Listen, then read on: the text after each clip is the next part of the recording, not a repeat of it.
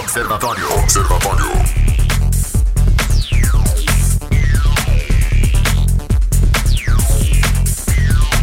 Muito bem, está começando o Observatório aqui na sua 96 FM, a FM oficial de Goiás. Aqui Rogério Fernandes, nós vamos juntos até às 19 horas trazendo notícia e informação para você através da frequência 96.3 FM. O Observatório começando ao vivo para Anápolis, Goiânia, região metropolitana de Goiânia, em torno de Brasília. São mais de 85 cidades que alcançam esse sinal limpinho, limpinho da 96 FM e também começando para o Brasil e para o mundo através do aplicativo da 96 FM, através das plataformas digitais, tá? E o observatório, né, tá começando agora com o time já podemos dizer assim, a escalação titular do Observatório, né?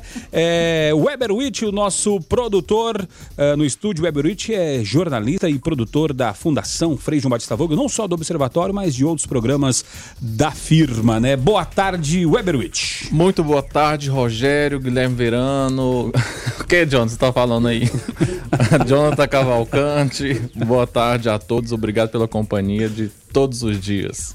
Tá certo, então. Também conosco, Guilherme Verano. Boa tarde, Guilherme. Boa tarde, pensando com esse clima descontraído, afinal de contas, hoje é sexta-feira, Sexta-feira, né? Mas parece que todo dia é sexta-feira agora também, né, Rogério? Mas sempre aqui pronto para interagir com você e trazer as melhores notícias, a boa informação e com muita interatividade. Tá certo. E conosco também o nosso repórter da Fundação Frei João Batista Vogel, aqui do, do Observatório, é, Jonathan Cavalcante também, jornalista. Boa tarde, Jonathan. Boa tarde para você, Rogério, Weberwitch, Verano e a todos os ouvintes do Observatório. É um prazer estar aqui com vocês mais uma vez com muitas informações nessa super sexta-feira.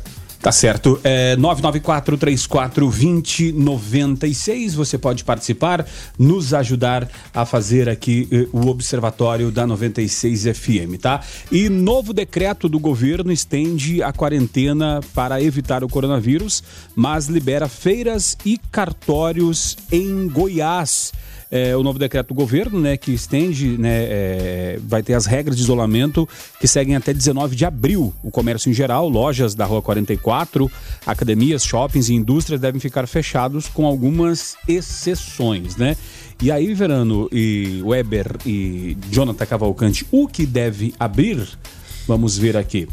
É, estabelecimentos que estejam produzindo exclusivamente equipamentos e insumos para auxiliar o combate à Covid-19, feiras livres e hortifrutis granjeiros, sendo vedado o funcionamento de restaurantes, praxe alimentação e consumos de produto no local, uh, escritório de profissionais liberais, sendo vedado o atendimento presencial ao público, atividades administrativas das instituições de ensino públicas e privadas, autopeças, oficinas e borracharias às margens de rodovias, restaurantes e lanchonetes de postos, de postos de combustíveis localizados às margens de rodovias e cartórios extrajudiciais, desde que observadas as normas editadas pela Corregedoria Geral da Justiça do Estado de Goiás.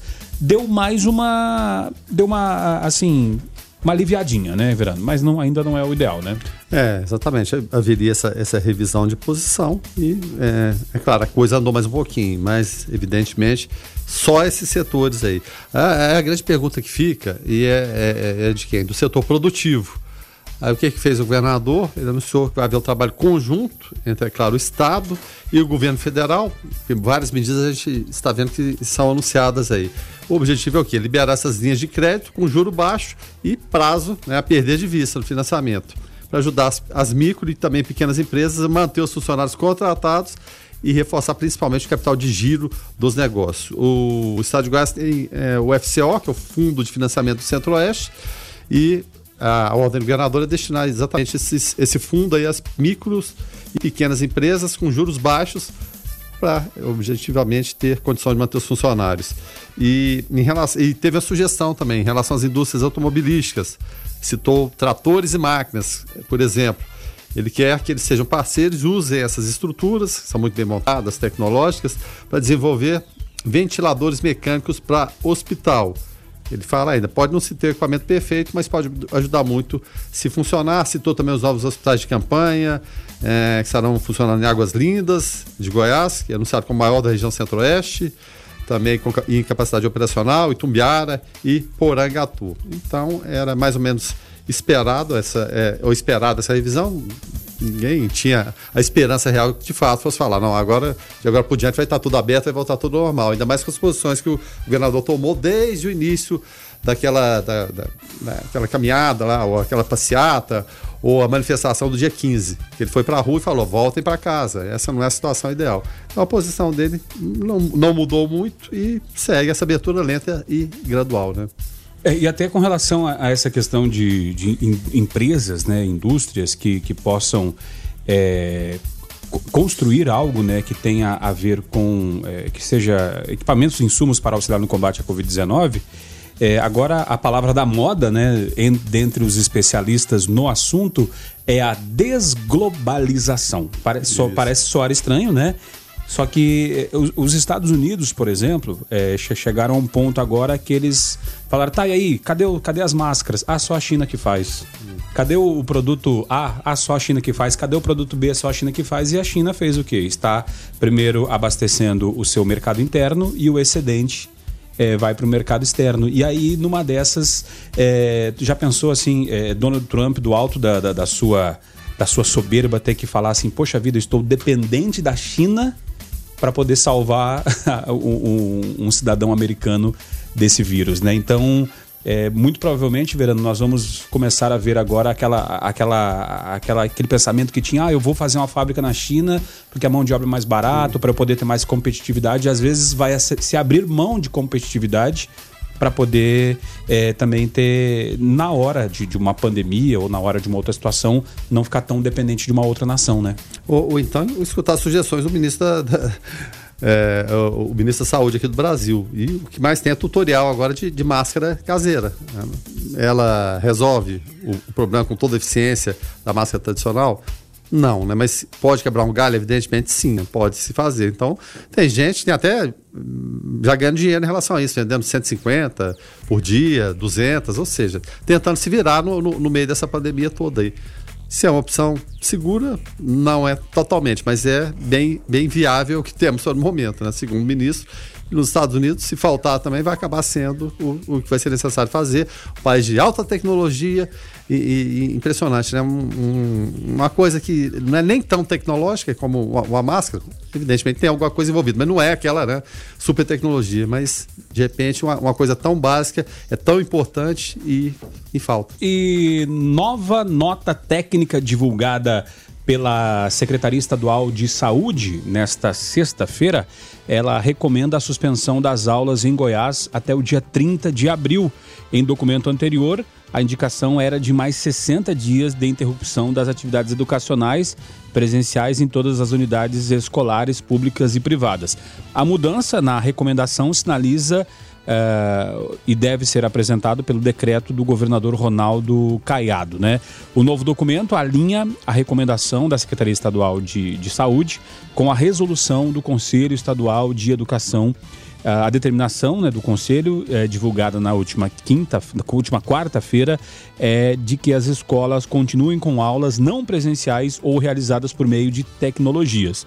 A medida abrange todo o ensino básico e o ensino superior regido pelo sistema estadual. Permanece a orientação para suspender por mais 15 dias excursões com finalidades turísticas ou não, reuniões e eventos religiosos, filosóficos, sociais e ou associativos e campeonatos esportivos de qualquer natureza, oficiais ou não oficiais. Entrevistas coletivas podem ocorrer desde que respeitadas as medidas de higiene e distanciamento conforme orientação técnica devem permanecer fechados estabelecimentos que envolvam aglomerações como bares, restaurantes, lojas de conveniência, distribuidoras de bebidas, à exceção das atividades em modalidade delivery. Também não podem funcionar shopping centers, cinemas, feiras populares, camelódromos, clubes recreativos, academias, uh, exposições, teatros, museus, boates e casas noturnas. Eventos em áreas comuns de condomínio não devem ser realizados.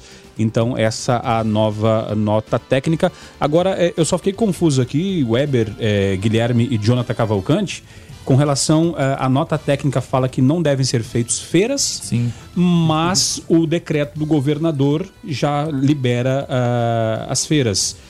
É, é, Bom, uma contra... a, a, princípio é uma contradição aí, né? Mas Ou eu entendi errado? Não, porque pode ser. é, Existem vários tipos de feira, né? Você tem feira de eletrodoméstico, feira de carro, feira de animais e tudo. E tem feira, a feira tradicional que a gente conhece de hortifruti. A, a feira aquela do pastel com caldo de cana. É, então, essa ideia está liberada. E, e os outros tipos de feira, a feira hippie, qualquer outra feira que, que seja, esses sim é barrados. É, aqui o decreto do governador diz que são, é, são permitidas né, feiras livres de hortifruti granjeiros, desde que observadas regras como a proibição de consumo no local ou mesas e cadeiras. Tá certo. Então pode, pode abrir.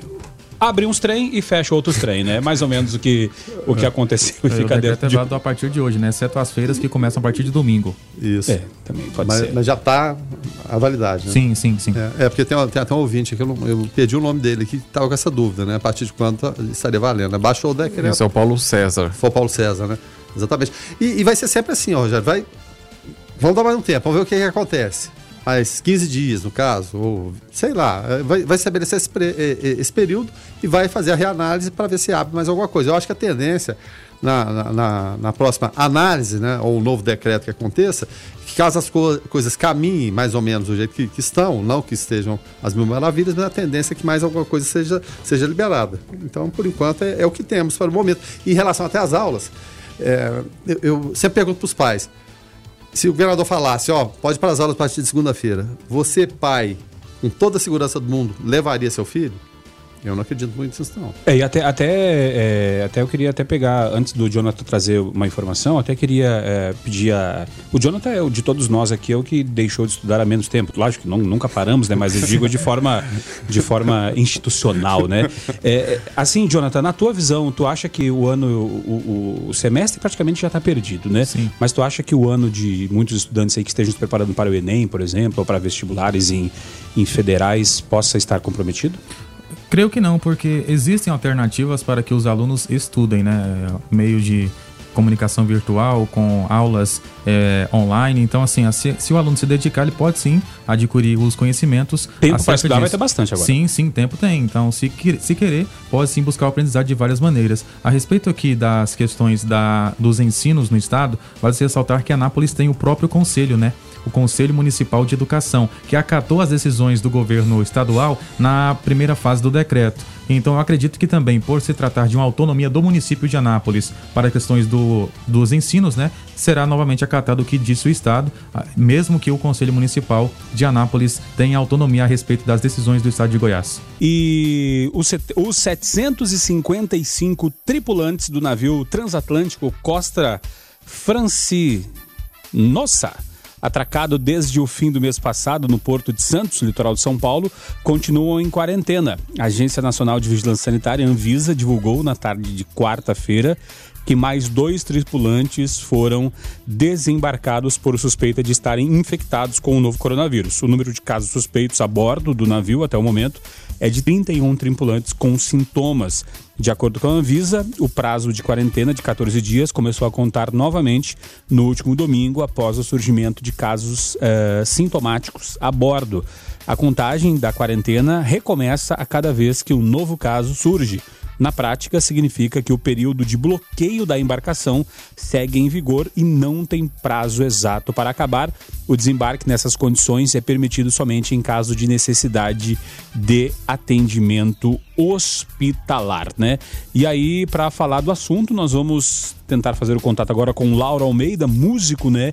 Que estava vindo da Argentina para Santos nesse navio, né? Muitos passageiros que fariam o crossing já estavam embarcados, mas o cruzeiro foi interrompido devido à pandemia.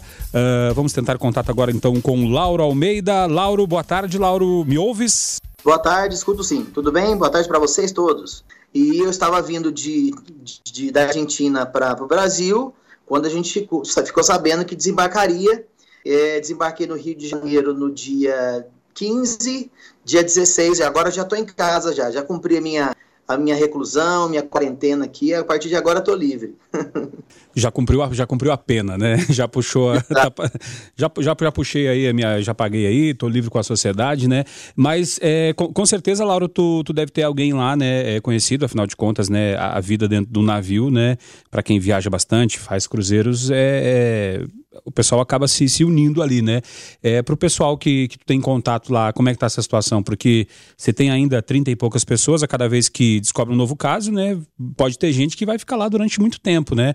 Tu, tu sabe dizer, dar informações pra gente aí a respeito do sentimento pessoal por lá? Então, veja bem, é, esse navio, é, como é de outra companhia, a gente não tem muito contato com os músicos que participam, no caso, ou então da tripulação, do restante da, tripula, da tripulação que participa do trabalho lá dentro. Mas para você ter uma ideia, no MSC Sinfonia que eu estava, eu saí no dia 15, uh, me levaram para um hotel, porque meu voo só era para o dia seguinte, né, para Brasília. E no dia seguinte, no dia 16, a Anvisa, no Rio de Janeiro, resolveu fechar o navio e botá-lo em quarentena. Ou seja, o MC Sinfonia está saindo de quarentena hoje também, sem nenhum caso, não tem problema nenhum com, com, com contágio, é, mas assim, por uma, uma questão de, de resguardo de todos os tripulantes que estavam lá dentro e também não deixaram o navio sair do porto, né? Tinha que ficar lá. Ficaram duas semanas, exatamente, lá no, no, no porto do Rio de Janeiro. É, agora, a, a, gente sabe né, que, que a maioria das. Da, vários países aí fechando fronteiras, não deixa o pessoal, pessoal desembarcar, né?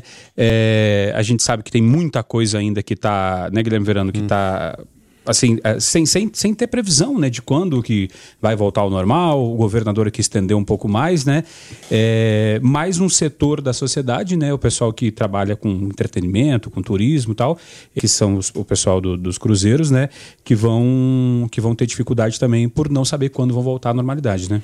É, exatamente, e, e, queria até perguntar para o Lauro, porque, é claro, os cruzeiros se popularizaram muito é, pelo mundo nas últimas décadas, né? Então, é, é, é, os navios eles se tornam verdadeiras torres de Babel. Verdade é essa, vários idiomas, gente indo, vindo. É, eu queria perguntar para o Lauro, é, qual foi esse sentimento que tomou conta que você percebia ali em relação às pessoas, Laura? A gente tem muita curiosidade, porque das situações mais dramáticas que a gente vê no mundo hoje é o quê? De o navio chegar e de repente ó, não desce, não vai poder descer, não vai poder atracar, ou se descer vai ser determinado é, procedimento. Qual foi a sensação de vocês assim no, no primeiro momento, por favor? Então, eu, escutei um pedaço da, da, da, da pergunta, sim, mas é, olha só. É, quando eu estava embarcado uh, antes de chegar na Argentina, a hora que a gente saiu de Santos, eu percebi que as coisas estavam um pouco complicadas. É outro mundo lá dentro, tá? A gente vive a realidade, nosso trabalho é intenso, tudo lá é muito intenso. Todos os sentimentos, todos os relacionamentos são muito intensos lá dentro. Então, assim, uh, uh, quando eu percebi que a coisa estava ficando muito mais complicada na Itália, a gente tem canais uh, de TV lá dentro, italianos, argentinos, espanhóis e alguns brasileiros. E aí, assim, eu percebi que havia realmente uma situação de pandemia antes de ser decretada a pandemia. Quando eu percebi que isso estava sendo uh, cogitado, né, a ser, a ser divulgada essa pandemia, eu pedi um meeting, uma reunião, né, com os meus chefes e pedi que eles nos dessem mais informações, né. E as informações que foram passadas foram poucas, porque também eles não sabiam. A gente estava dentro do navio. Aí o que a gente acompanha, assim, lá a gente tem pessoas que trabalham 14, 15 horas por dia e não para nem para poder assistir televisão, né? Então, uh, uns três dias depois, quando a gente já tinha conversado com os nossos chefes do entretenimento, eu percebi que os outros departamentos também começaram a, a se conversar, né, a conversar entre si, e a coisa começou a tomar uma, proporção maior. Até que, quando a gente saiu da Argentina, né, pela última vez, uh, eu percebi que uh, o capitão nos chamou para um meeting geral, uma reunião geral, e aí a gente percebeu que a situação estava muito agravada, porque nós percebemos os oficiais italianos, todos eles preocupados, tensos, chorosos, e aí a coisa né, foi, foi desenvolvendo para que a gente pudesse desembarcar, graças a Deus. E aí todo mundo ficou muito preocupado, né? As pessoas que não conseguiram desembarcar ficaram lá. O que, que nós vamos fazer? O que, que vai ser da gente? Uh, quanto tempo nós temos que ficar aqui? Porque a partir do momento que falam assim para você, vamos desembarcar, a sua cabeça sai de dentro do navio. E aí, assim, vem a agonia, vem o desespero, mesmo sendo o local mais seguro do Brasil ou do mundo, o navio que não tem contágio nenhum, lá é o melhor, o lugar mais seguro. Tinha, todo mundo tinha tudo, comida, televisão, tinha tudo, tudo, nada foi negado a ninguém. Mas a gente quer ir embora para casa, né? Direto ao assunto. A opinião de Carlos Roberto de Souza no Observatório. Boa tarde, Carlos. Boa tarde, Rogério. Boa tarde, Guilherme Verano. Boa tarde a todos os observadores. Apesar de ter a sua imagem aí frente ao mundo um pouco arranhada, devido ao seu radicalismo, parece que o Bolsonaro também está tendo problema dentro do seu governo. E do que, que eu estou falando? A, a atuação do ex-ministro da Saúde, Osmar Terra, né?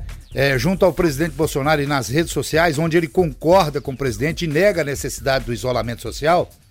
E essa posição do ex-ministro, ela está sendo motivo de queixa permanente de toda a atual equipe de saúde. Até alguns ministros estão chamando Terra de desleal. E para piorar mais ainda o clima, Bolsonaro criticou novamente o ministro da Saúde, dizendo que Mandetta precisa, precisa ter mais humildade e que eles não andam se bicando. Inclusive, Bolsonaro convidou Terra para uma reunião com outros médicos, da qual Mandetta não participou porque não foi convidado. E ao ser questionado a respeito de não participar dessa reunião e também sobre as novas críticas do presidente Jair Bolsonaro em relação ao seu trabalho frente ao Ministério da Saúde, o ministro respondeu: foco no combate ao coronavírus. Vida que se segue, foco. Lavoro, lavoro, lavoro. Então, lavoro, para quem não sabe, é trabalho, né? Italiano fala muito, vamos lavourar. Enfim, ele quer trabalhar. Aliados do ministro acredita que o presidente, para evitar um desgaste de dispensar o ministro, né, numa hora dessa de pandemia e até porque o ministro ele tem um apoio popular, né, ele está forçando repetidamente é, é, Mandetta pedir demissão. Só que Mandetta, no entanto, diz que só sai de lá demitido. Além disso, Mandetta tem um apoio de outros colegas de esplanada dos ministérios, como os fortíssimos ministros da Justiça, o Sérgio Moro, e o da Economia, Paulo Guedes.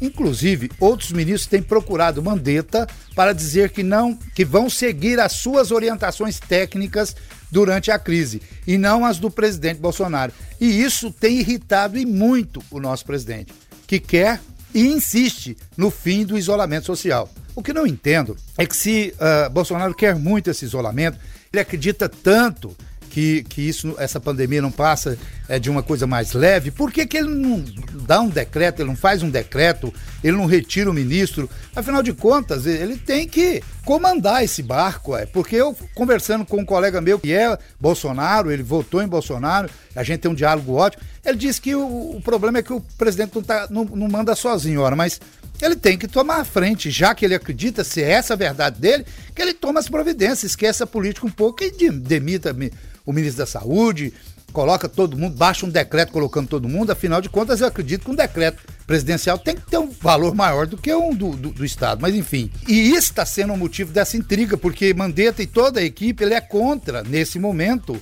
né, esse voltar à normalidade. E esse clima tem criado outra situação delicada para o ministro da Saúde também, porque de não deixar essas ameaças contaminar sua equipe, que já anda desanimando em muitos, e ele está tentando manter a equipe dele focada somente na missão. Para isso, ele tem cada vez mais enfatizado aí o discurso de que é, seguirão juntos até o fim da pandemia, só estarão juntos, enfim. É um clima ruim, né? Porque nós já temos problemas sub, é, suficientes. Então que o presidente decida o que quer. Afinal de contas, ele é o chefe da nação. Cabe a ele decidir se ele quer que volte à normalidade então que ele baixe esse decreto, que a gente resolva logo isso e vamos correr o risco se tiver que correr, mas pelo menos resolvemos isso. Ou ele concorda com o resto do mundo e vamos aguardar aí as autoridades da saúde e ver como é que fica uh, uh, e, e, tentar combater essa pandemia com o isolamento. Enfim, é preciso tomar decisão porque essa história já está indo além da conta e está começando a chatear e muito, porque nós temos muito mais a preocupar do que essa briga de que voltemos para a rua ou fiquemos em casa. Fiquem todos com Deus. Ademã que eu vou em frente de leve.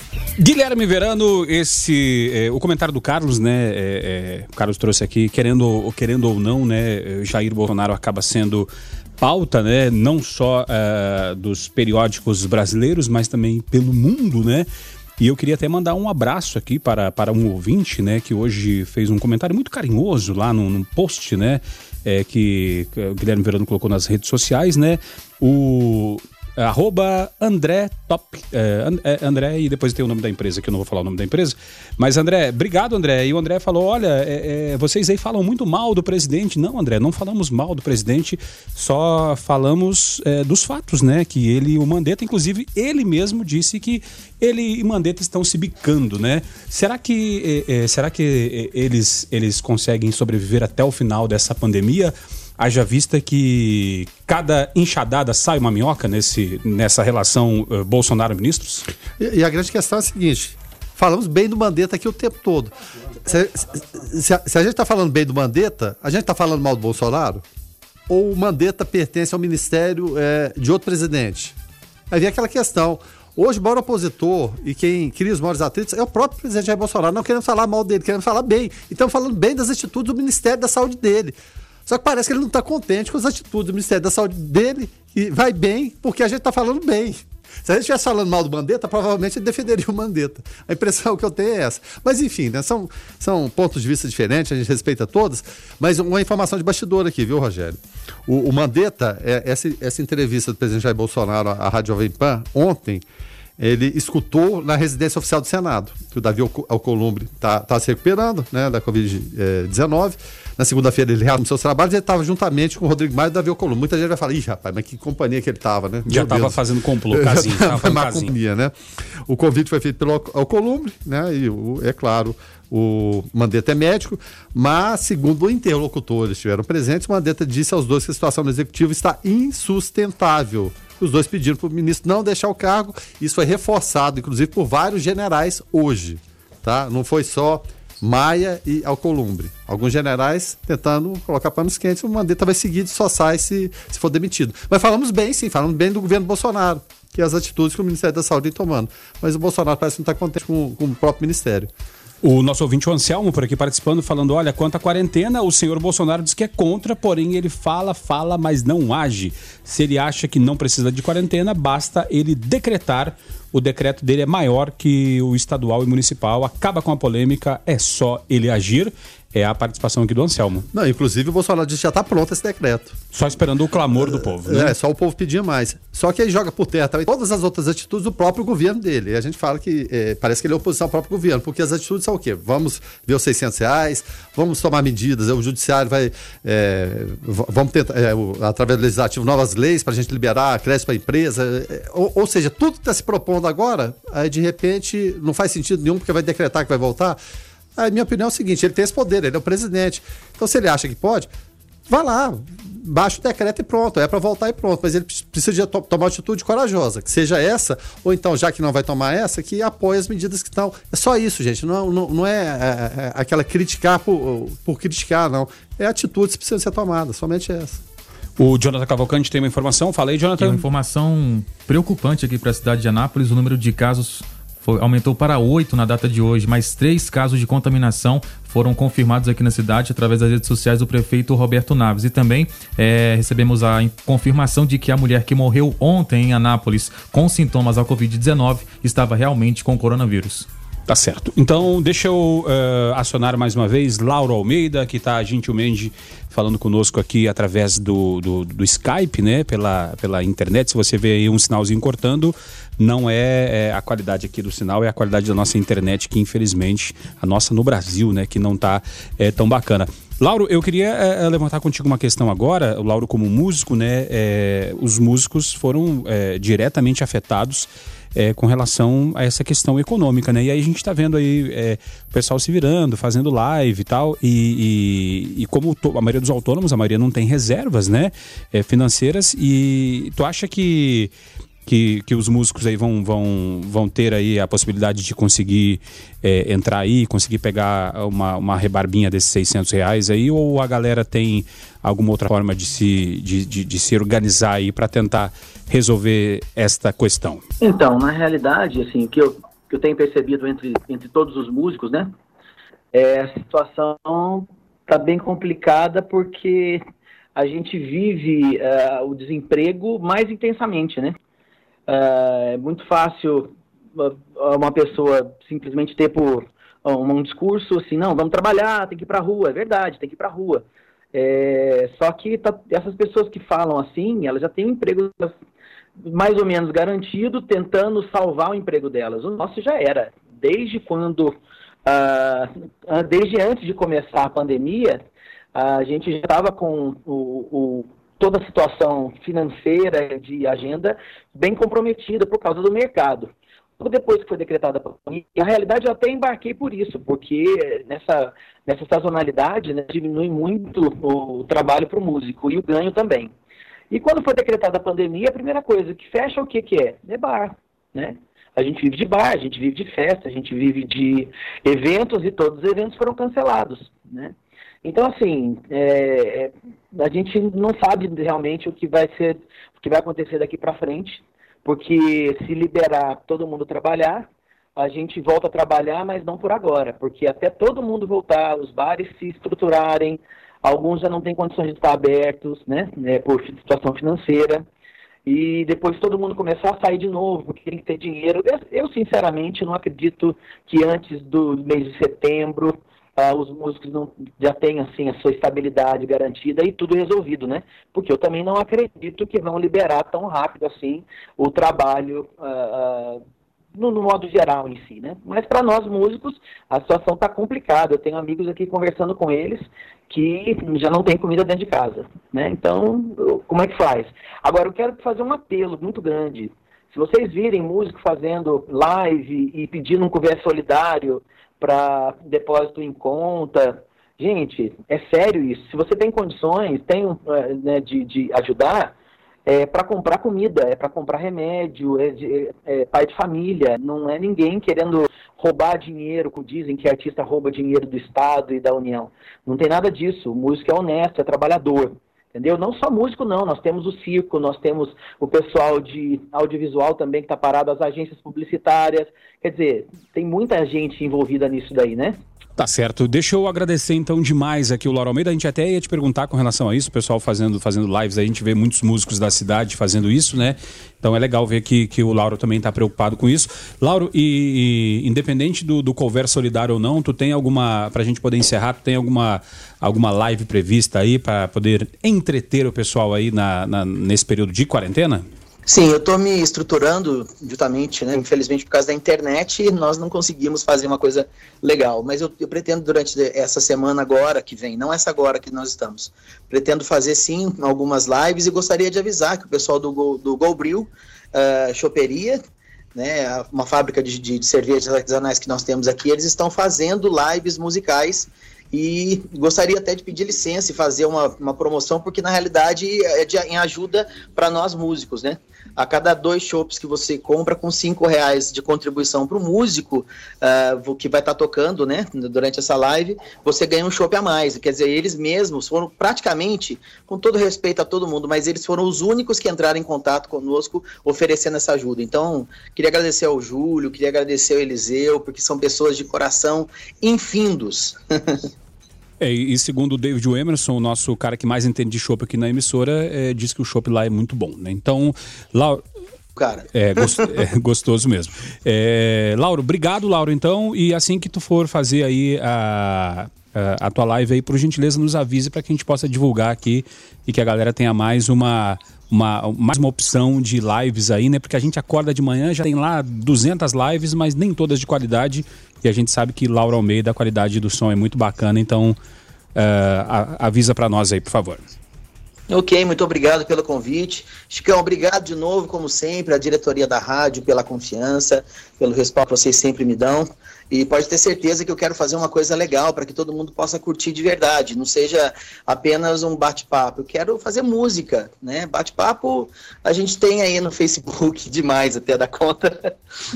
Beleza, então. É isso aí, muito obrigado e boa tarde. Valeu, Lauro. E só para se, se, pegar aqui o ganchinho aqui, né? É, ontem foi lá no, no Golbril, foi a live da banda Monos, né? O Júlio César até nos espetacular. É, a sonzeira dos caras é bacana e o Prats está em recuperação lá, que o, o Prats, o Prats lá né, teve um probleminha na canela lá. Sim, mas está tá se recuperando, então é isso aí. Beleza, Laura? Obrigado. Então a gente vai fazer um intervalo comercial uh, e já já a gente volta. Só antes do intervalo, deixa eu só trazer aqui é, uma participação, afinal de contas é trânsito, né? Então, bem rapidinho, uh, vamos ouvir. Trânsito lento, BR-153, carreta tombada proximidade da Havan. Beleza, então, João Paulo, obrigado, hein? Então, se você está aí na, nas, nas imediações da Havan, tem uma carreta tombada aí, eh, fique atento aí para não ficar enroscado no trânsito. Uh, aqui Rogério Fernandes, junto com Weber Witt, Guilherme Verano e Jonathan Cavalcante. Uh, antes da, da, da, sessão abraços, tá? Pra gente mandar abraço aqui, deixa eu só acionar aqui Jonathan Cavalcante, que tem uma informação. Fala aí, Jonathan Cavalcante, a informação. Então, atualizando os dados do Covid-19 aqui em Anápolis, os dados são preocupantes a respeito dos últimos números divulgados. Anápolis registra 93 casos suspeitos e agora são oito casos confirmados, um aumento de três números em relação a ontem, dos quais desses oito, dois já finalizaram o período de isolamento domiciliar. De acordo com as informações da Secretaria Municipal de Saúde, a CEMUSA, 91 casos já foram descartados por exame laboratorial. Dos casos suspeitos, 79 estão em isolamento domiciliar com seus contatos diretos e agora 14 estão internados em unidades de saúde pública e privadas com síndrome respiratória aguda grave, seguindo critérios definidos pelo Ministério da Saúde. Então, hoje houve a confirmação de três casos de Covid-19 aqui na cidade. Um do sexo masculino, um homem de 35 anos de idade, proveniente de Londres, que chegou ao município no último dia 27 de março e procurou o atendimento de uma unidade é, no dia 28, recebendo atendimento conforme o protocolo. O outro caso, um jovem de 17 anos de idade, contato de caso confirmado é, e procurou a rede privada para a testagem. E o terceiro caso confirmado é de um homem de 44 anos que procurou a rede privada para a testagem. A secretaria informou também que confirmaram o óbito por Covid-19 daquela idosa de 75 anos de idade, proveniente de São Paulo, que veio a óbito ontem com síndrome respiratória aguda grave. Ou seja, a cada dia que passa os números aumentam e hoje são oito casos confirmados de Covid-19 aqui na cidade. Infelizmente, o primeiro óbito também foi confirmado no município. É, é a gente, até para o ouvinte que daqui a pouco a gente vai trazer até uma participação aqui do Josiel dentro dessa questão, não necessariamente estão, nesse primeiro momento, aumentando os números de casos, lógico, aumentam, né? Mas nesse primeiro momento é aquela demanda represada da falta de, da, da falta de testagem, testagem. né, Guilherme? Então, como começaram a aparecer agora, dá aquele, aquele salto por conta dos testes, né? Que demoram um período e aí começa a aparecer, então é normal essa, esse crescimento da curva, né? Guilherme Verano tem que mandar abraço para quem, Guilherme? Oh, o pessoal que está voltando do, do DAI agora, voltando do, do, trabalho, né? Principalmente das indústrias farmacêuticas, mandar um abraço aqui para a Angélica, ela trabalha na, na Brain Pharma, diz que todas as vezes que volta do trabalho, volta escutando a gente, ela trabalha com análises, então ela não tem como ficar em casa, né? Ela tá lá firme. E pro esposo dela, o meu amigo Lucas também, o Lucas está de quarentena, né? Lucas trabalha na, na Geolab. Então, a importância é, dessas pessoas também, a gente aplaude tantas, tantas categorias aqui e muita gente trabalhando, principalmente indústria farmacêutica, que é referência nacional aqui da cidade de Anápolis. Então, de todos os laboratórios aí fica o nosso abraço e obrigado por nos escutar também. Justamente, um abraço aqui também para o Nilson Souza e para o Rivaldo, né? Que não é o Rivaldo, aquele que foi o melhor do mundo, né? É, no ano longínquo ano de. No... O que é final do mundo? É. Ah, você tá puxando. Não, não, é, não, mas, a Copa de 2012 eu já acho que ele foi o melhor, mas o Ronaldo foi considerado, mas ele é. jogou, jogou muito. 1999. Né? 1999. Ah, esse idiota. Ah, informação. É, é, sangue, sangue, sangue, novo, né? Sangue novo, e, né? Com aquele detalhe, todos os brasileiros melhores do mundo é, é, começaram com a letra R. Aí vão falar o Kaká, mas o Kaká chama Ricardo, não chama. É, é. Então, Ricardo, né? Rivaldo, Romário, Ronaldo. Inclusive Renato Gaúcho, que foi melhor do que o, não, não, do que o Cristiano tá, Ronaldo. Né? Não, pode falar que ele é mais bonito, não é melhor, não. É, o Ademir, o Ademir do Gama também, nos ouvindo, pega longe essa antena 96, lá no Gama, no Distrito Federal, e há quem diga que quem ama mora no Gama, né? Um abraço, Ademir, obrigado pela sua audiência. O nosso ouvinte por aqui, cadê? O Josiel por aqui é, trazendo um comentário. Vamos ouvir o Josiel, como diria Thiago Leifert, tocando fogo no parquinho. É, eu quero parabenizar aí a 96 FM, que por mais que a gente discorde em alguns pontos, é, vocês ouvem as nossas opiniões e chegam até a comentá-las aí. Muito bom, parabéns por isso. Não é o caso da Manchester, que até bloqueia os ouvintes que falam algumas questões que não, digamos assim, que contrariam aquilo que é publicado. E eu queria aproveitar para poder avisar aí, pedir para os senhores, no caso, né, que diante de tanto alarmismo que foi feito, dessa situação toda aí do Covid, se pudesse começar a falar agora no, no, no, em notícias boas para tentar motivar o, população, ao invés de ficar nessa situação aí de ah, vai, o mundo vai acabar. Não, tem muita gente sendo curado, muita gente uh, que pegou e nem sabe, tem até senhores de idade, gente grupo de risco, enfim, são coisas boas para a gente poder ter uma maior esperança aí do que vai vir, né? Apesar de toda essa dificuldade aí com a economia que já está se esperando acontecer. Então é isso aí. Obrigado. Até mais. Josiel, obrigado pela tua participação aqui através do 994-34-2096. É, o Josiel não ouve a rádio provavelmente o, o, dia inteiro, também não é obrigação dele, né? É, obrigação de quem trabalha no, no rádio estar tá por dentro do que acontece o dia todo. Mas é, ontem, foi ontem no Observatório ou foi hoje de manhã no Foco que falamos do, dos casos de cura, né? Isso, falamos aqui dos 200 mil casos já de pessoas curadas é, no, no a, mundo. Até porque quanto mais gente contaminada, maior vai ser o número de curados, né? Então a gente vem trazendo também, né? Não, e outra coisa também, porque é, tudo depende do, do, aspecto, como se olha, tem sempre aquela história do copo meio cheio e meio vazio. A gente fazer, fazer o alerta da, da, da prevenção, de que é necessária, e dentro dessa prevenção, infelizmente, existe a notícia trágica das pessoas que estão morrendo, é uma coisa positiva que a gente tem que ver também. É o alerta que a gente faz, faz para as pessoas que muitas vezes, e o Jonathan acabou de trazer informações preocupantes aqui de Anápolis, então, nos parques, um momento desse. Sim. O Jonathan ontem percorreu os parques da cidade. É a mesma situação, de acordo com alguns ouvintes que me mandaram mensagem hoje, continua da mesma forma. Da mesma forma. Gente, está aumentando os casos, mas a gente traz esses números é para conscientizar a população que é algo grave, hum. grave, que vai aumentar o pico ainda está chegando. Então, assim, as pessoas têm que se conscientizarem e respeitarem as normas do Ministério da Saúde. O, o alerta não necessariamente é, é uma notícia ruim, né? É, é exatamente para as pessoas tentarem se eh, conscientizar que esse momento é, é um momento sério, é um momento de, de, alerta, que as rotinas têm que ser mudadas. Mas valeu, muito obrigado pela participação, é sempre importante. E bom da democracia é isso aí. Todo mundo fala. E o fundamental da democracia não é quando é, as pessoas concordam com a gente, não. É principalmente quando elas discordam e podem falar. Justamente. Isso é a opinião de toda a Fundação João Batista Voga, em claro. todas as emissoras. Tá certo. É, 6 horas e 20 minutos. E inclusive ontem, é, Josiel, nós trouxemos uma informação aqui, eu até vou trazer de novo para você, que às vezes não ouviu é, que um paciente de 97 anos se cura do Covid-19 no Recife. E essa paciente ela é mãe de outra paciente de 66 anos, que é mais novinha, né? Que também se curou da Covid-19 e ontem até nós falávamos inclusive da, do marido da, da, da paciente que foi a primeira morte aqui no estado de Goiás que ele também, é, também foi curado, né? Então, é, é, não, não, não tem mais o vírus, enfim, já retornou para vai estar retornando para casa e, inclusive, até teve casos da, da, pessoa não poder sair do tal de campanha porque não tinha ambulância para levar até a cidade de Lusiânia, mas enfim, aí já é outro caso, né? E temos também o caso da Dona Divina. A Dona Divina mandou uma mensagem para nós aqui essa semana, é, quando começou, foi na terça-feira, salvo engano, né? Foi na, foi na segunda-feira. Na segunda-feira, que Isso. foi o primeiro dia da vacinação da gripe, ela mandou uma mensagem falando Isso. o seguinte: olha.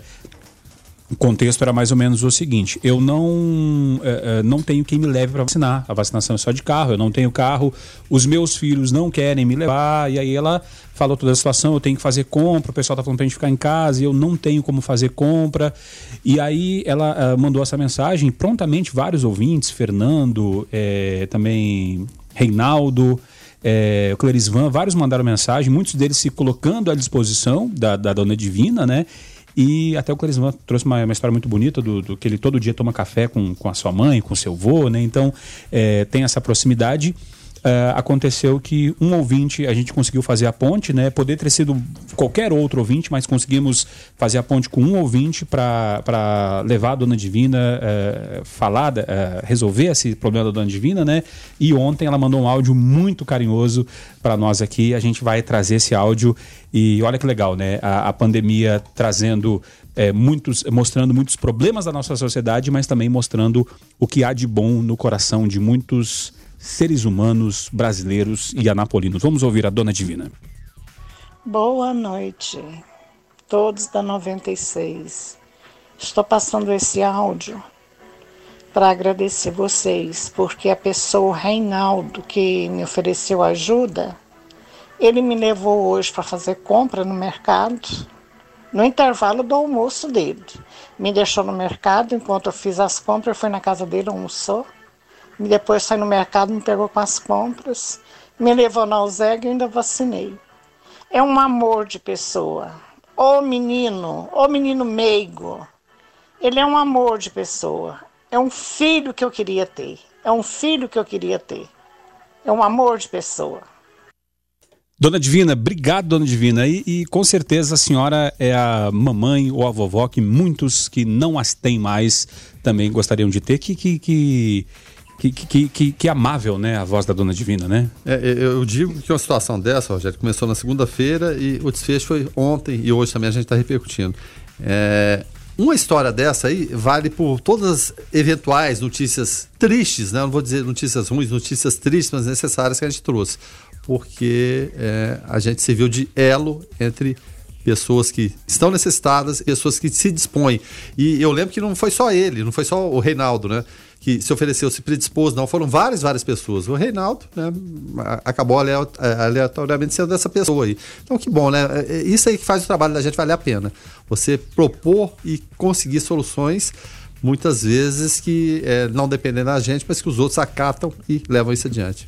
Tá certo. Uh, vamos fazer então um intervalo comercial rapidinho, tá? Mas antes do intervalo, é, vamos só, só, só frisar aqui, tá, gente, que não queríamos nós não estar falando disso queríamos nós estar falando de diversos outros assuntos. O Observatório sempre trouxe, é, é, se destacou né, por, por, por, trazer a pluralidade de assuntos, só que infelizmente hoje no mundo, não só em Anápolis, nós temos um assunto central, que é o Covid-19, e aí e as ramificações, né? Os impactos na economia, os impactos na saúde, os impactos é, na questão é, cultural, na questão psicológica, e a gente está tentando é, trazer os assuntos que orbitam esse, né, esse assunto central, que é a Covid-19, tentando de forma máximo plural, então a gente vai, para não ficar preso só nesse assunto, mas a, a verdade é que não aguentamos, assim como você não está aguentando mais ficar em casa, nós não aguentamos mais falar desse assunto. Queríamos estar falando de outra coisa, né, Weber?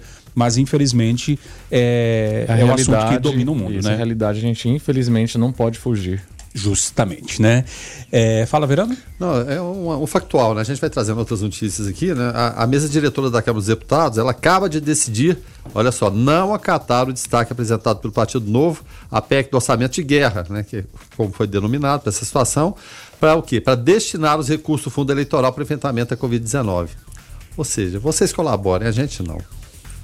Peraí, vamos lá. O Partido Novo não é aquele que abriu mão do, do fundo eleitoral para poder. Pra, não, não, não o, queria... o destaque foi apresentado pelo Partido Novo, né? Ele que apresentou. Ah, o Partido Novo apresentou... que apresentou para abrir mão. É, e o restante não, não aprovou. É, mas a, a mesa diretora não acatou esse destaque, não. É. Não acabou. Você não, não mexa no nosso dinheiro. Ou seja, cada um com seus brinquedos, né? É, esse, esse dinheiro aí vai ser importante para a eleição, né? A democracia um preço muito barato a se pagar. Enfim, aquela história toda que a gente conhece. O, a gente fez o contato com o Laura Almeida, né? A internet, infelizmente, não nos ajudou. A gente não conseguiu. A gente conseguiu bater um papo com ele. A ideia era trazer um som ao vivo do Lauro, né? Só que, infelizmente, a internet no Brasil, não, não só nós sofremos com isso, mas você na sua casa também. O Lauro, é, gentilmente, gravou o um material, ele é músico, produtor musical, né? A, a qualidade dele é musicista, né? Multi-instrumentista. E ele gravou uma música aqui, mandou pra gente. A gente vai rodar agora, então, o som de Lauro Almeida aqui no Observatório. Música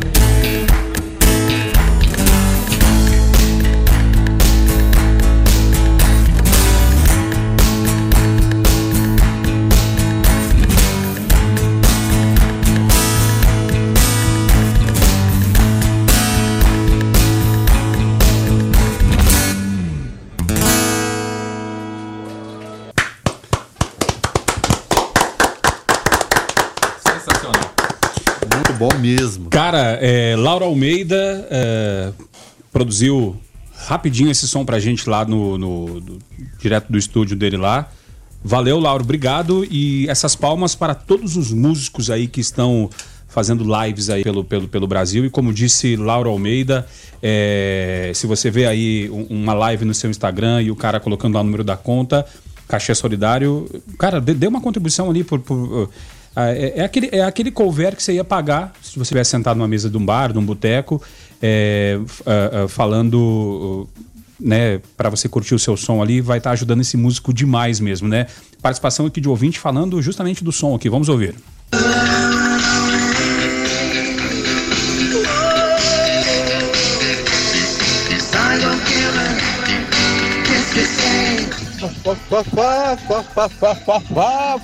yeah.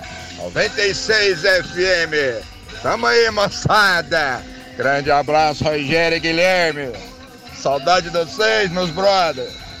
Ô, valeu, Léo, obrigado. E além disso, agora tem, temos mais dois reforços, né? Weber Witt e Jonathan Cavalcante também, né? É, esses, esses meninos vão longe, né? Saudade, saudade, Léo. Saudade aí. E o Léo também deve estar com saudade de carregar a molecada pra escola, né? Pra cima e pra baixo e nos faz companhia aí o dia inteiro na 96. 6 horas e 37 minutos. É, nós vamos agora ah, trazer informação. Ah, nós vamos com essa da Urban aqui, Weber? Não. Não, nós vamos, nós vamos de que agora? Weber Ruiz.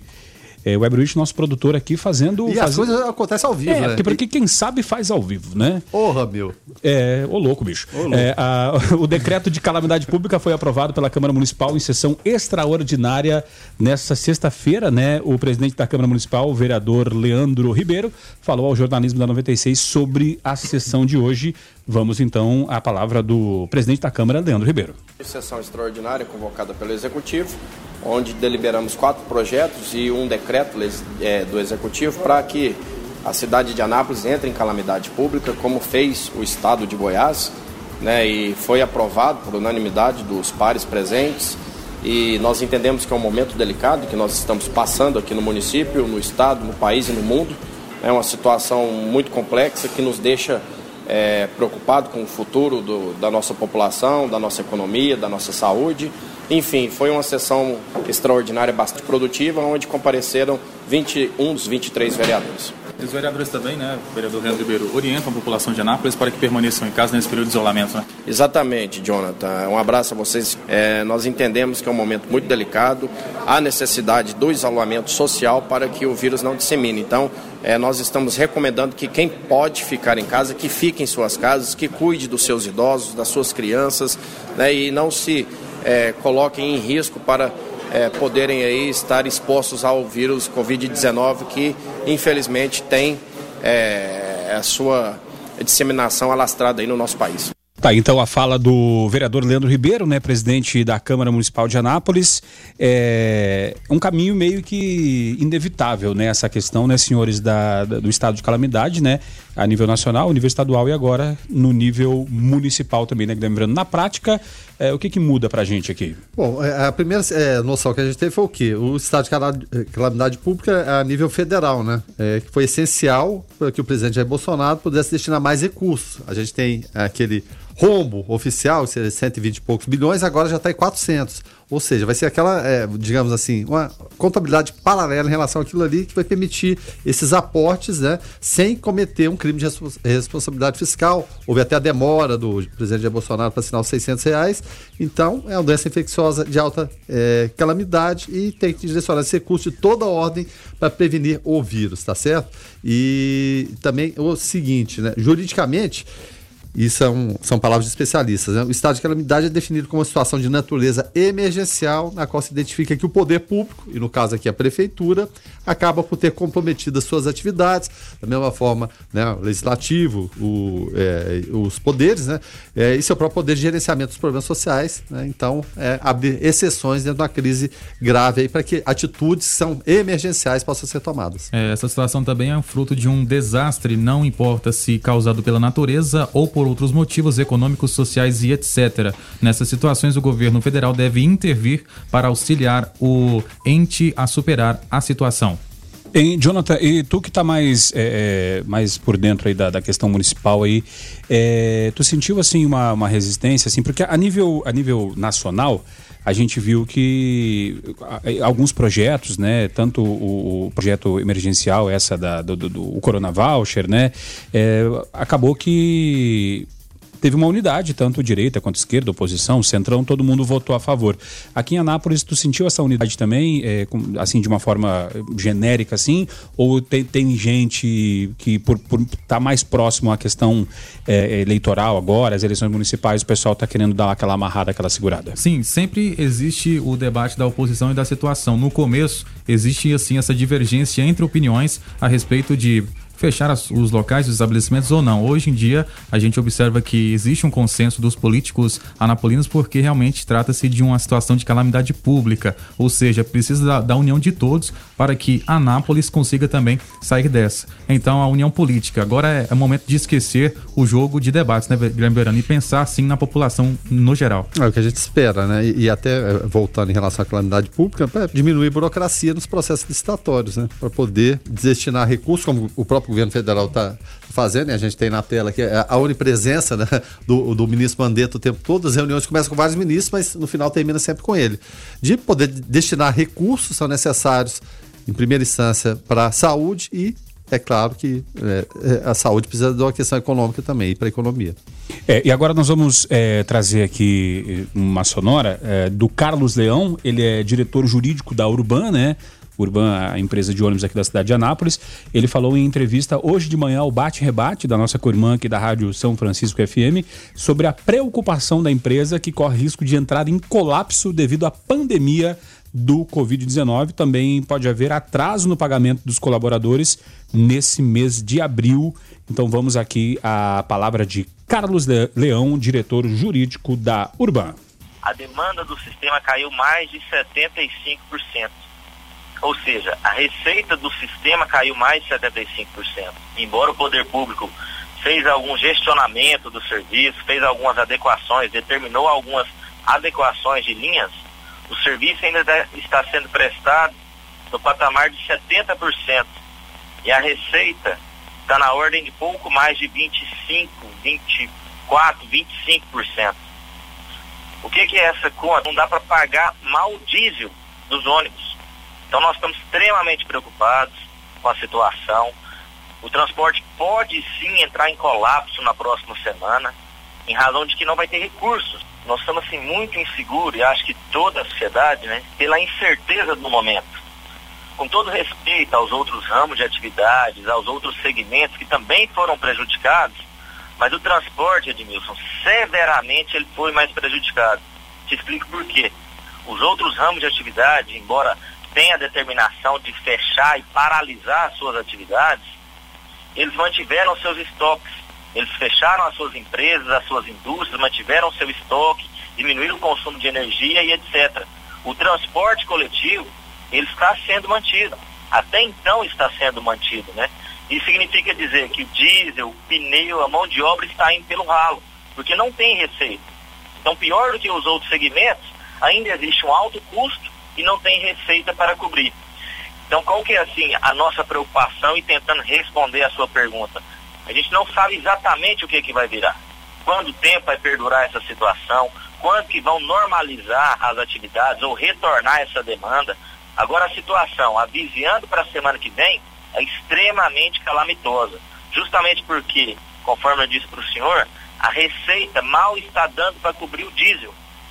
E o fornecimento de diesel, Edmilson, junto à, à fornecedora de combustível, ele é, é pelo sistema, é online. A partir do momento que você não consegue fazer o pagamento de um carregamento, eles sequer mandam outro caminhão para reabastecimento dos tanques.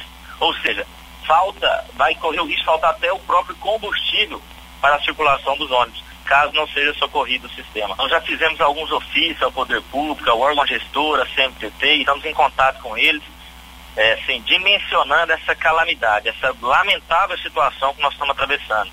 Estamos aqui reunidos tentando buscar alguma solução, porque corre o risco, sim, corre o risco de ter algum problema até nesse sentido, justamente por conta dessa situação que eu falei. Tá, então nós ouvimos a, a palavra né, de Carlos Leão, diretor jurídico da Urban, falando. Aí, aí, aí pensem comigo, né, senhores? Jonathan Cavalcante, Weber Witt, Guilherme Verano e também você, ouvinte. É, a, a, a Urban, né, aliás, a maioria das empresas no Brasil, mas a Urban aqui já, já, já, já falava assim, cerca de 40 e poucos por cento, quase 50% de perda de, de, de demanda, né, desde que os aplicativos chegaram em Anápolis. E agora, nesse cenário que já era metade do que era antes, é, sete, caiu 75% da demanda. Então, é, o cenário de fato deve ser devastador e como várias empresas sofrendo com a questão pandêmica, a, a Urbana não, não, deve ser diferente.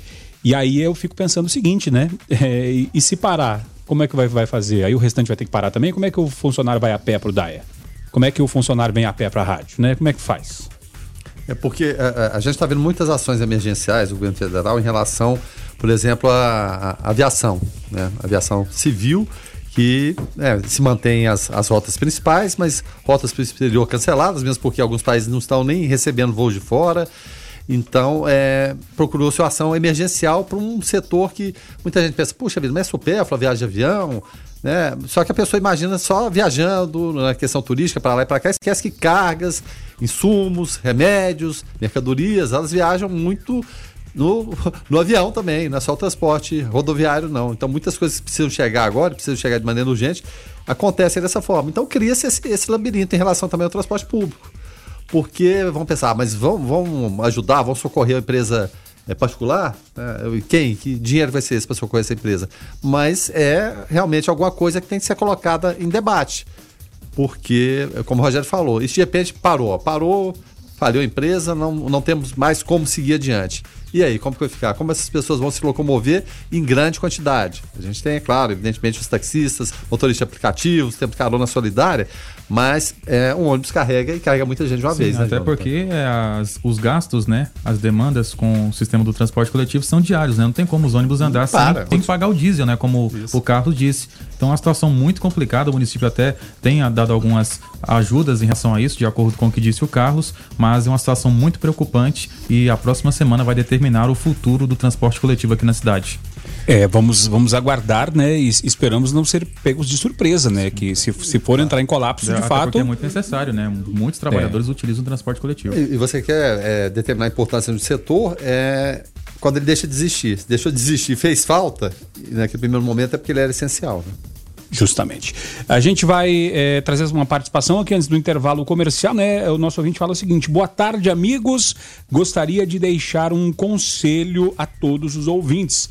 Tenho irmã que mora fora do país, na França. Ela me aconselhou eh, e tem constantemente alertado que devemos ficar sim em casa, tomar todos os cuidados, pois quando realmente estourar o Covid, muitos não resistirão. Estou voltando para casa e digo que o trânsito não é o mesmo de duas semanas atrás. Já tem muitas pessoas na rua, como se estivessem seguindo suas rotinas normalmente.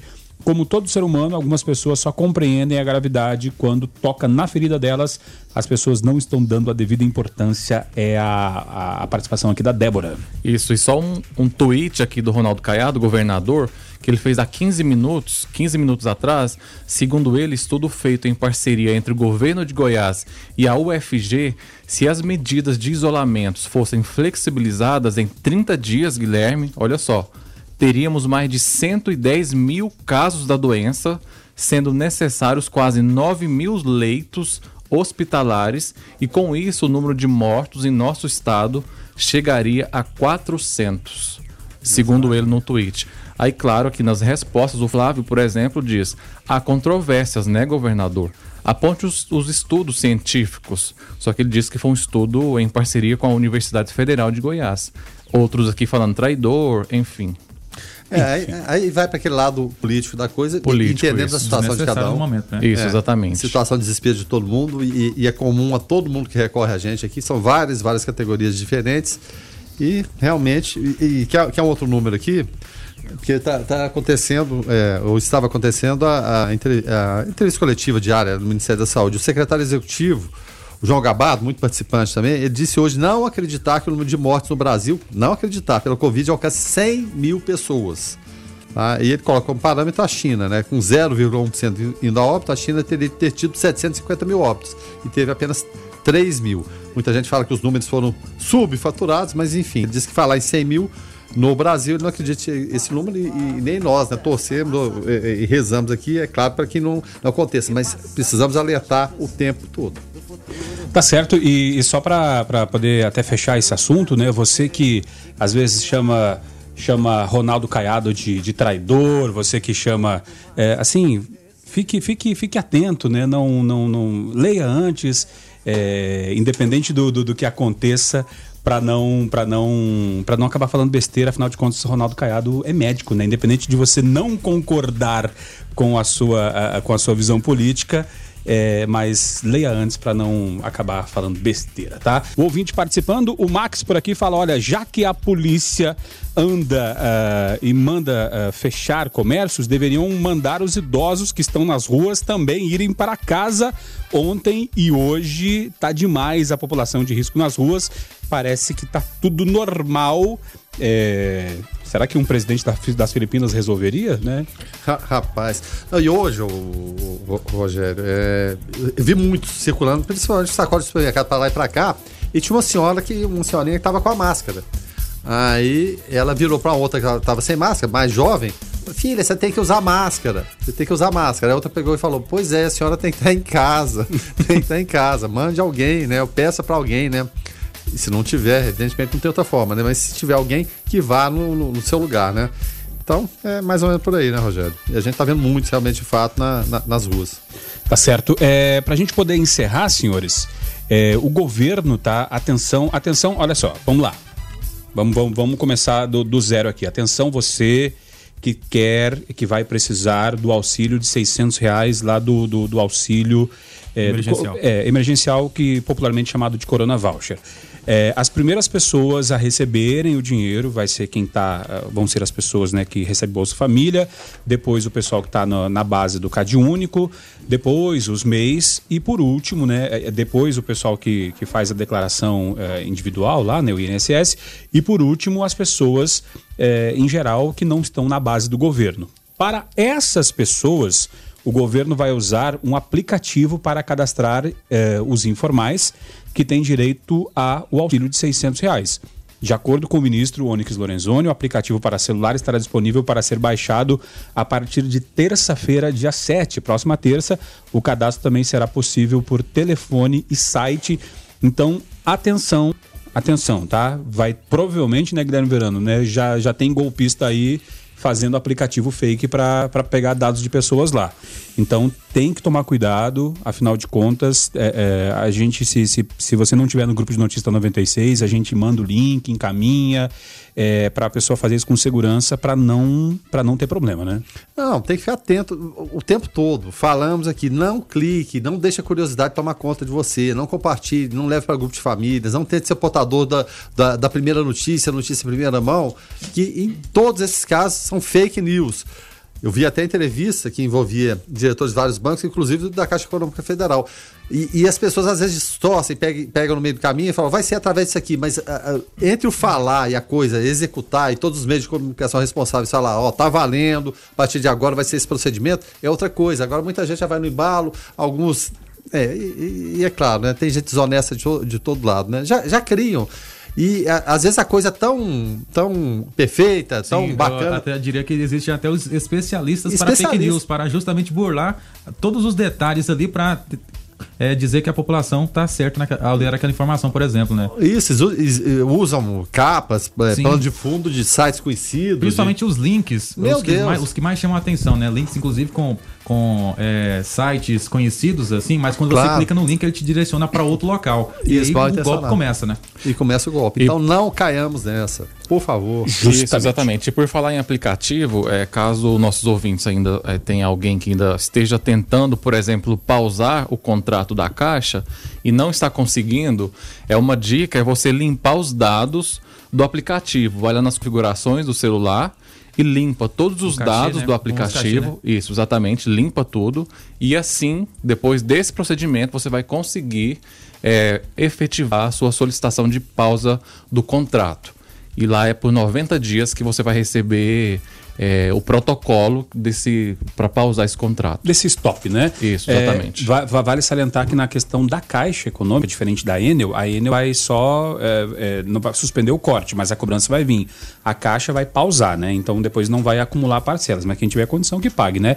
É, antes de encerrarmos, a gente já está entrando aqui no espaço da Gabi. Eu peço desculpa a, a Gabi por estar entrando no espaço e também para o ouvinte do Conectado, né? É, eu só preciso trazer aqui uma informação, é, uma participação do Luiz Carlos Batista sobre é, a Urban, que a gente trouxe aqui é, há pouquinho, da Urban estar arriscando entrar em colapso, né? Vamos ouvir a participação do ouvinte. Boa noite aí, pessoal do Observatório, que é o Luiz Carlos aqui do bairro Paraíso. Rapaz, vendo aí a, o rapaz falando da Urban e notas que ela vem soltando aí, né? Cara, é um é uma chantagem muito barata de uma empresa de transporte igual essa aqui em Anápolis. Não é uma empresa pequena, é uma empresa de grande porte. É, tem, tem condições sim de se manter, né? É complicado, é difícil sim, mas uma empresa eu acredito que ela está gerando lucro, porque senão já não estaria mais aqui em Anápolis. Não teria. Ninguém abre uma empresa para perder dinheiro e man, é, é uma empresa que opera em outras cidades, outros estados aí, né? E está usando de chantagem barata com o povo que precisa do transporte público para ir trabalhar e vem soltando essas notas dizendo que vai parar. Rapaz, existem milhares e milhares de micro, pequenas e médias empresas que vão fechar devido a essa crise aí. Já pela crise econômica e agora pelo Covid.